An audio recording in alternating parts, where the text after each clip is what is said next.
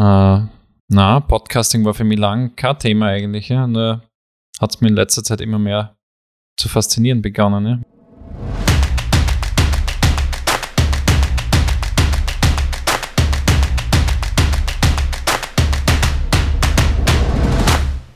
Herzlich willkommen zur ersten Ausgabe von Paviane im Kopf, deinem Podcast durch den Business-Dschungel.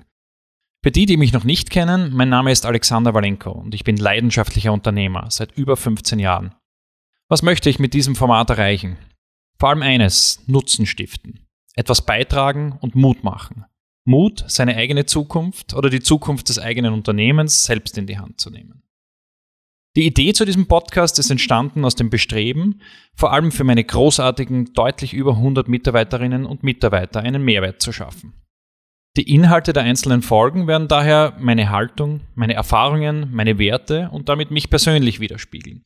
Sie sollen zeigen, was mich und meine Unternehmen in den letzten Jahren erfolgreich gemacht hat und an was ich zutiefst glaube.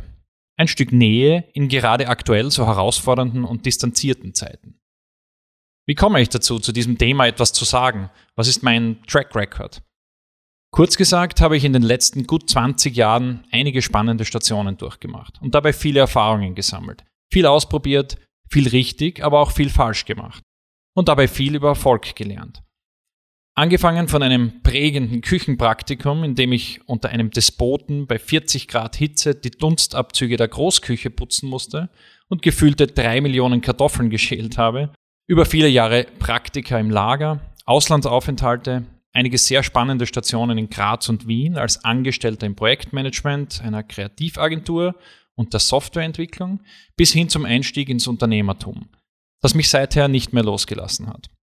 Aktuell bin ich in unterschiedliche Unternehmen involviert. Drei davon sind seit letztem Jahr unter einem Dach zusammengefasst, mit durchschnittlichen Wachstumsraten von deutlich über 20 Prozent in den letzten zehn Jahren und einer aktuellen Umsatzgröße von etwa 50 Millionen Euro haben wir dabei einiges erreicht und vieles gut gemacht. Heißt das, ich weiß genau, wie es geht? Sicher nicht. Heißt das, es sind mir nie Fehler passiert? Oh nein.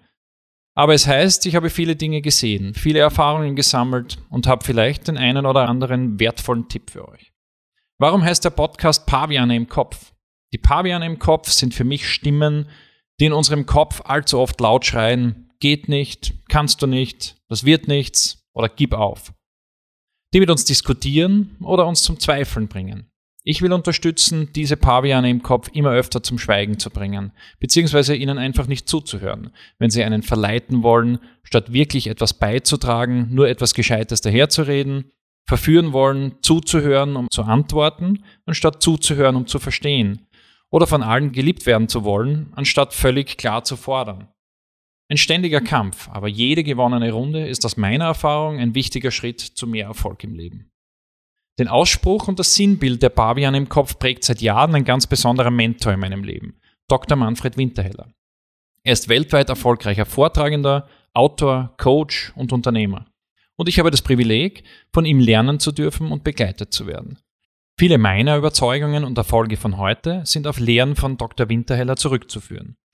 In seiner grenzenlosen Großzügigkeit hat er mir auch die Verwendung des Titels Paviane im Kopf für meinen Podcast freigegeben. Dafür noch einmal vielen herzlichen Dank.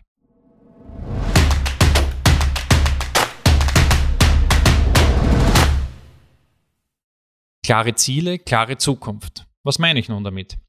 Ich meine damit, dass es im Leben und für den Unternehmenserfolg klare Ziele braucht, um die Zukunft gestalten zu können, die man sich wünscht.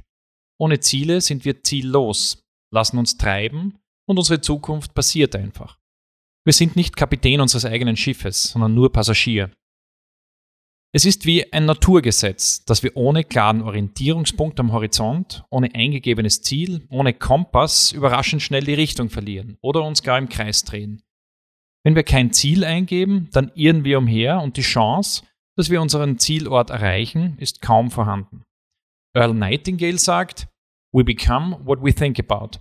Wir werden zu dem, auf was wir unsere Gedanken ausrichten. Genau darum sind seiner Ansicht nach Ziele und Orientierung so entscheidend, weil wir das anziehen, was wir mit voller Hingabe anstreben, ob positiv oder negativ, ob klein oder groß, ob banal oder bedeutungsvoll. Beschreib die Zukunft, die du dir wünschst oder die du dir für dein Unternehmen wünschst, so klar wie möglich. Nicht der Weg, wie man dorthin kommt, ist zu diesem Zeitpunkt wichtig, sondern die Energie und Attraktivität, die Anziehungskraft dieser erstrebenswerten Zukunft. Ein wichtiger Schritt im Kampf gegen die Paviane im Kopf ist es also, erst einmal zu wissen, wo man hin will. Dann wirst du ihre Täuschungen am Weg auch leichter identifizieren. Habe ein klares Ziel und strebe konstant danach. Halte es dir so oft du kannst vor Augen. Unser Mind ist viel stärker, als wir denken. Dort, wohin wir uns ausrichten, das, an was wir glauben, ziehen wir in unser Leben. Ich denke, die meisten kennen das. Wenn kurz nachdem man sich für einen Weg entscheidet, sich für ein Thema interessiert, sich zunehmend scheinbare Zufälligkeiten ergeben, die diesem Thema mehr Gewicht geben. Wir begegnen Menschen, die Erfahrungen damit haben, bekommen eine Buchempfehlung oder hören einen Podcast zu diesem Thema. Alles Chancen, die sich plötzlich scheinbar zufällig ergeben, einem aus dem Nichts begegnen. Ich persönlich glaube nicht an Zufälle. Für mich ist das ein Ergebnis einer klaren Entscheidung, eines klaren Fokus. Wenn wir ein klares, erstrebenswertes, kraftvolles Bild von Zukunft vor Augen haben, ziehen wir dieses zunehmend an wie ein Magnet. Bevor wir also wissen können, was zu tun ist, muss das Ziel klar sein. Ziele sind also sowas wie unsere Leitsterne, unsere Orientierungspunkte im Leben. Dasselbe gilt auch für Unternehmen. Verbunden sind die Menschen eines Unternehmens immer durch eines oder mehrere Ziele. Ziele dienen also auch zur gemeinsamen Ausrichtung auf eine attraktive, erstrebenswerte Zukunft. Ziele sind sozusagen der verbindende Faktor, der Leim der Zusammenarbeit. Auch damit ernstzunehmende Hindernisse einen nach dessen Überwindung nicht vom ursprünglichen Weg abbringen, braucht es eine klare Zielrichtung. Ziele spielen im Arbeitsalltag bei den meisten Unternehmen keine Rolle. Die Tagesroutine steht im Vordergrund. Dabei ist es so wichtig, sich immer wieder auf die eigenen Ziele zu besinnen und auch alle Teammitglieder immer wieder an die Ziele zu erinnern. Die Annahme, dass die Ziele ohnehin allen bekannt sind, ist naiv. Der Arbeitsalltag, die tägliche Routine, kurzfristige Sorgen und Probleme, all das überlagert das, wo man eigentlich hin will. Es darf vor allem den Führungskräften nie zu aufwendig sein, das Wesentliche immer wieder zu wiederholen. Eine immer wiederkehrende Frage bei Zielen ist, ob diese realistisch sein müssen. Dabei sind es meist ohnehin nicht die Ziele, die unrealistisch sind, sondern es ist die Einstellung der Menschen, des Unternehmens, die Mühen zur Erreichung der Ziele auf sich zu nehmen oder nicht. Manfred Winterheller beschreibt dazu, die Forderung, dass Ziele realistisch sein müssen, erstickt jeden Gedanken an besondere Ergebnisse und besonderen Einsatz schon im Keim. Alles, was wirklich Spaß machen würde, wird als unrealistisch bezeichnet, statt sich zu fragen, wie es doch zu erreichen wäre. Solange man sich nur fragt, welche neuen Ergebnisse mit demselben Mut und demselben Einsatz wie bisher erreicht werden können, ist die Antwort einfach. Dieselben wie bisher. Same Input, same Output. Derselbe Einsatz, dieselben Ergebnisse. Alles andere ist tatsächlich unrealistisch. Aber wenn man bereit ist, die ganze Sache andersherum aufzuziehen, wenn man bereit ist, sich zu fragen, was muss ich tun, was muss ich verändern, um ein bestimmtes Ziel zu erreichen, und wenn man dann bereit ist, dieses Notwendige auch tatsächlich zu tun, dann werden Ziele realistisch, die vorher unerreichbar schienen. Große Ziele führen immer wieder zu Punkten, an denen es nicht weiterzugehen scheint, an denen sie unrealistisch erscheinen. Wenn man dann aufgibt, dann bestätigt man diese Einschätzung. Aber wenn man nicht aufgibt, dann überwindet man diese Schwierigkeiten irgendwann und was unerreichbar schien, wird doch wieder realistisch. Je kurzfristiger die Zielsetzung, desto eher macht es Sinn, die realistische Erreichbarkeit und die Messbarkeit in den Vordergrund zu rücken, um einerseits Budgets sinnvoll einzusetzen und gut planen zu können und um das Team auch mit kurzfristigen Erfolgen immer wieder zu motivieren. Langfristige Ziele und Visionen dürfen aber bewusst unrealistisch sein. Das bedeutet, dass zu Beginn der Weg zum Ziel nicht klar sein muss. Ziele sollen ein erstrebenswertes Bild von Zukunft zeigen. Der Weg entsteht beim Gehen.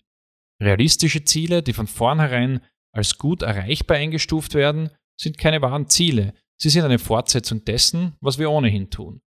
Motivierend ist eine Zukunft, die wir uns wünschen, ein Zielbild, das uns mit Freude erfüllt. Das gibt uns eine Ausrichtung, die es lohnt, mit vollem Einsatz und voller Hingabe verfolgt zu werden. Dieses Bild dient uns immer wieder als Orientierung, wenn wir uns einmal am Weg verirren oder den Mut verlieren. Große Worte, aber wie findet man heraus, ob es funktioniert? Ausprobieren. Experimentieren, dranbleiben. Entscheide dich für eine Sache und bleib dran. Entscheide dich für eine erfolgreiche Zukunft. Und versuche zunehmend, dir von deinen Pavianen nicht reinreden zu lassen. Ist es leicht? Nein. Es ist hart. Es kann lange dauern, aber bringt dich auf einen Weg, auf dem du deine Zukunft und die deines Unternehmens selbst gestaltest. Als kurzer Blick hinter die Kulissen, um meine persönlichen Ziele immer wieder vor Augen zu haben und Schritt für Schritt dran zu bleiben, nutze ich am Handy die App Godify. Ein wunderbarer Erfolgstracker, der mich täglich intensiv begleitet. Im Unternehmen nutzen wir seit diesem Jahr ebenfalls den digitalisierten Weg zur Arbeit mit Zielen, unsere Kollaborationsplattform Asana, und sind gerade dabei, das über alle Abteilungen und Geschäftsbereiche auszurollen. So, und jetzt zum Abschluss einmal die wichtigsten Takeaways. Achtet bei euren Gedanken immer wieder darauf, ob euer Innerstes zu euch spricht oder nur die Paviane im Kopf, die versuchen, euch etwas einzureden, euch zu verführen. Je öfter ihr das erkennt, desto erfolgreicher werdet ihr Entscheidungen treffen können. Nur wer eine klare Ausrichtung, eine klare Orientierung, klare Ziele hat, ist in der Lage, seine Zukunft selbst zu gestalten. Das gilt ganz besonders auch für Unternehmen. Ziele dürfen unrealistisch sein. Sie sollen ein Zielbild zeigen, das Freude macht und wert ist, dafür zu kämpfen. Der Weg muss dabei zu Beginn noch nicht klar sein. Ich hoffe, ihr konntet etwas mitnehmen aus dieser Folge von Paviane im Kopf und seid auch beim nächsten Mal wieder dabei. In der nächsten Ausgabe gibt es nämlich mehr zur Bedeutung eines begeisternden Zukunftsbildes. Also, bleibt dran, schön, dass ihr zugehört habt und gebt den Pavian in euren Köpfen keine Chance.